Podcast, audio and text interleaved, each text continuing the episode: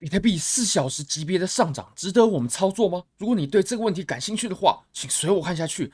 Bybit 是我换过非常好用的交易所，无论从挂单深度、顺滑体验、交易界面都无可挑剔。现在有提供史无前例的 KYC 入金五百美金过后，就会直接赠送一千美金价值的以太坊合约仓位，你可以自己选择要多还是空。我们来看一下。如果你对这个活动感兴趣，你只要点击下方的链接，你就会来到这个界面。那这个界面呢，你只要有完成任务，你就可以在这个地方选择你要直接开一张以太坊的多单还是空单。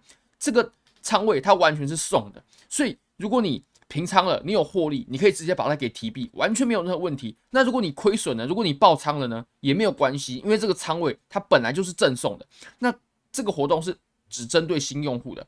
那所以要完成 KYC，还有入金五百美金。那现在已经有十个名额已经被抢走了，剩下九十个名额。这九十个名额发完，很有可能不会再办类似的活动哦，要抢要快。好，我们现在呢，我们就回看到比特币的行情吧。那比特币呢，呃，当然从四小时直接讲起，我认为有一点点太没有大局观了。我们先从周线开始说好了。那从周线开始呢，其实我有稍微看一下，稍微画了一下。我们在这里它出现的这个通道，那这个通道呢，我认为它是有效的。你可以发现，我们上下的接触点啊，上上下上下它的接触点呢，我认为很值得我们参考哦。你可以发现，我们在上面呢，它有两个比较完美的接触点，然后在下面呢也有两个，对吧？我们这里有，然后我们再拿下来，这里一个嘛，然后这里又有一个，这里。这里，所以我们现在总共有四个，而且是在分别出现在上下边界。那我认为这个通道它是有效的。那这个时候就有人会提出一种说法了，有没有可能啊？我们这整轮熊市它还没有结束，而且我们这个熊市它是沿着这个通道在走的，所以就变成说我们这边下跌嘛，然后等于说我们从一万五以来的上涨，它是一段反弹，之后还会再继续下跌的。那我认为这种说法呢，或者说这种路径啊，这种路径对于我们。呃，熊市来说，或者对于我们比特币周期来说呢，它是呃非常不协调的，非常不和谐的。我认为这种走这样的几率呢是很低的，非常低。为什么呢？首先，我们现在看一下啊，我们这段的上涨啊，这段上涨，如果说它真的是一个反弹，或者说它是个假突破的话，那我们后续的这波下跌啊，我们一定会把这波上涨所有呃买入的人，或者说有做多的人呢，一定会通通让他们。把手中的筹码给抛出来的，或者说那合约肯定要爆仓了。而且呢，我们再来看一下啊，我们下方的这个区间啊，它其实累积的时间呢就有高达三百天，三百天啊，那三百天的这个时间构成的箱体呢，如果我们跌破过后要再重新回来，我们会要在下面这个位置再走一个至少。两百多天、三百天的箱体，而且量能要比前面这个位置是至少要是相等的。那如果我们再搭配一下，比如说美国的呃总体经济的部分的话，我们现在加息即将要结束了，这个月、下个月就就会结束了，就在最近会结束。那其实我们复盘过去的几次呃比特币的历史呢，我们都可以发现啊，其实当加息结束的时候，诶，那基本上在加息结束之前呢，在加息结束之前。我们的比特币它就一定会走出底部。那如果说，诶，我们还会再往下跌在这个位置的话，它就会完全跟呃美国的总体经济完全脱钩。那这是很不正常的。而且，如果我们在这里震荡的话，那你震荡要时下跌要时间，然后震荡要时间，然后再次上涨它也要时间，我们就绝对不可能在二零二四年减半期的时候，然后有。像我们前面这种牛市应该出现的大暴涨，我们就不会出现了。它肯定还是还在调整、还在整理之中的，所以我认为这个可能性是很小的。好，那再来，我们切到日线级别吧。我们在日线呢就有比较多事情可以讲了。首先，我们这一波上涨，它值不值得我们追？我认为啊，至少以现在的情况看起来呢，你说它是一个真的突破，它往上，呃，还会走出一段趋势的可能性大不大？我认为。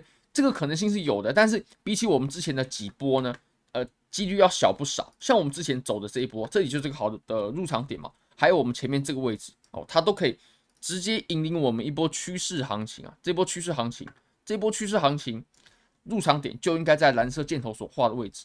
那你可以发现这两个蓝色箭头所画的位置呢，它是有个共共通点的，就是当时我们这两个点位啊，第一个它价格上涨的速度呢非常之快，然后 K 线非常连续，你可以发现有爆量哦，然后价格上涨很快，很连续，让你很难上车，非常难上车的。但如果说你在这个地方有上车的，那基本上这波趋势肯定是赚得非常爽。但是呢，为什么要拉得这么快？其实就是要让极少的人在这个地方上车，因为这个地方就是庄家主力上车建仓的位置嘛。那怎么可能会让呃绝大多数的人又也在这个地方去建仓上车呢？不过你可以看我们现在的这个突破啊，这个位置啊，它就形成了很鲜明的对比了哦。它跟我们前面所说的是不太一样的哦，情况不太一样，所以我们用红色的箭头吧，这样才可以做出区隔。那你可以发现它突破的时候。第一个量能啊，它跟前面是没办法跟上的。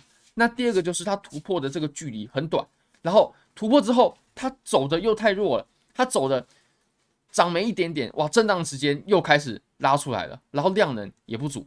那这个跟我们前面的情形呢，其实呃相差就很大了。不过这个地方如果它真的要走成多头趋势的起点的话，那只有一种可能了，就是慢慢的磨上去，慢慢的磨上去。那我们就绝对不可以见到有空头爆量的情况。如果一见到空头爆量下跌的话，那就非常非常非常危险。而且呢，我们也可以稍微看一下啊，我们日线的 MACD，那日线其实还算是比较大的级别。如果说你可能一小时啊、四小时啊这种级别出现的背离的话，我就认为参考价值并没有像日线来的这么高。但你可以发现我们前期啊这个位置它出现了动能衰竭了。价格在上涨，对不对？但是我们的 MACD 是在往下走的哦。这里它有给出信号，后来我们迎来了回调嘛。那我们再看到我们同样的位置哦，这个地方，诶，价格在上涨，可是我们的 MACD 呢是在回调的。确实，现在还没有被确认。它，你说它现在现在确认了吗？还没有被确认，因为我们还没有出现呃真正的死叉，还没有出现呃红色的 MACD 的 MACD 的柱体还没有出现的。我们要出现上述两个信号哦。基本上同时出现就会同时出现啊，就是有死叉，然后 MACD 出现红色柱，那这样我们才可以确认背离。那以现在的情形来看呢，它还没有确认，不过很有可能会走成背离的，非常有可能会走成背离的。只要我们的回调啊深一点，然后也就是回调深一点，然后预告我们这这波上涨结束，那我们这两段的上涨呢，它的呃上涨的动能就在衰弱。那 MACD 就会产生背离，这个时候就会是非常危险的信号了。其实 MACD 啊，它永远都会是一个滞后的指标，也就是它现在 MACD 走的情况呢，它反映的是前一段时间，并不是现在的，是前一段时间的价格的情况。那你可以发现，我们前面这个位置，它确实周线走出了背离，对不对？但是我们要发现周线走背离的时候，它肯定不可能是在。呃，价格很高的位置啊，它肯定价格已经走出去一段了。你可以发现，我们前面价格在创新高，对不对？但是我们的 MACD 在走背离，那这个是绝对有效的，在周线嘛。那你可以发现什么呢？我们真的要看到 MACD 背离了，我们肯定只能在第一根 MACD 的呃红色柱子出来，我们才会发现。所以你至少至少都是在暴跌过后了，都是已经在针插到四万二过后，你才有可能发现的。不过你发现哦，你可能在五万一出场。五万一千多出场，那这这个其实也已经非常厉害了。但是 MACD 它一定是滞后的，它不可能说哦，价格还没有在价格在还没有走出任何的信号之前，那你是从 MACD 就看得出来，这个是绝对不可能的。那最后我们再来看四小时吧。四小时，如果啊我们在接下来的一段时间呢、我们发现它跌破了这个位置，它跌破了两万八千八、两万八千九的位置，那就可以宣告我们这一波上涨它是假突破了。我们这波上涨，它就可以宣告有极大的可能，它就是一个假突破了。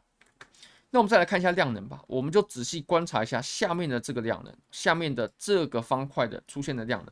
第一个，它突破的量能，这个是它突破的量能哦，突破的量能长这样。那跟我们现在盘整的量能好像也没差多少，对不对？这个突破是我认为是很没有力的。那再来，如果我们就只观察一下上方的这个区间的话，哦，我们这个突破的量能不看哦，你可以发现什么呢？空头它比较强势，空头在这个红色的区块呢，红色的方框啊是比较强势的。我认为这是一个危险信号。好，那最后我们再来看一下，其实我们这个位置它好像隐隐约约的出现了一个头肩顶，对不对？这个我认为，我们要稍微小心一下。如果说跌破颈线，那我们盘面极有可能又出现进一步的下跌的风险。不过现在是六日嘛，它还没有量能出现的，我们可以等待星期一再来看一下会怎么做变化。最后呢，我们来看以太坊。以太坊的话，呃，我认为最近两天是很重要的，因为我们解锁，诶，以太坊上海升级过后啊，其实卖压最沉重的就是我们三四天的解锁过后的三四天，也就是呃今明两天。所以今明两天我们可以主要注意一下以太坊，它面临抛压的时候，确实现在有小回落，但是回落的情形有很大吗？呃，对后市有什么影响呢？这个是我们在最近会得到解答的。好，那非常感谢各位。非常欢迎各位可以帮我的影片点赞、订阅、分享、开启小铃铛，就是对我最大的支持。真的非常非常感谢各位，拜拜。Eyes in the sky, gazing far into the night. I raise my hand to the fire, but it's no use, cause you can't stop it from shining through. It's true, baby, let the light shine through. If you believe it's true, baby, won't you let the light shine through?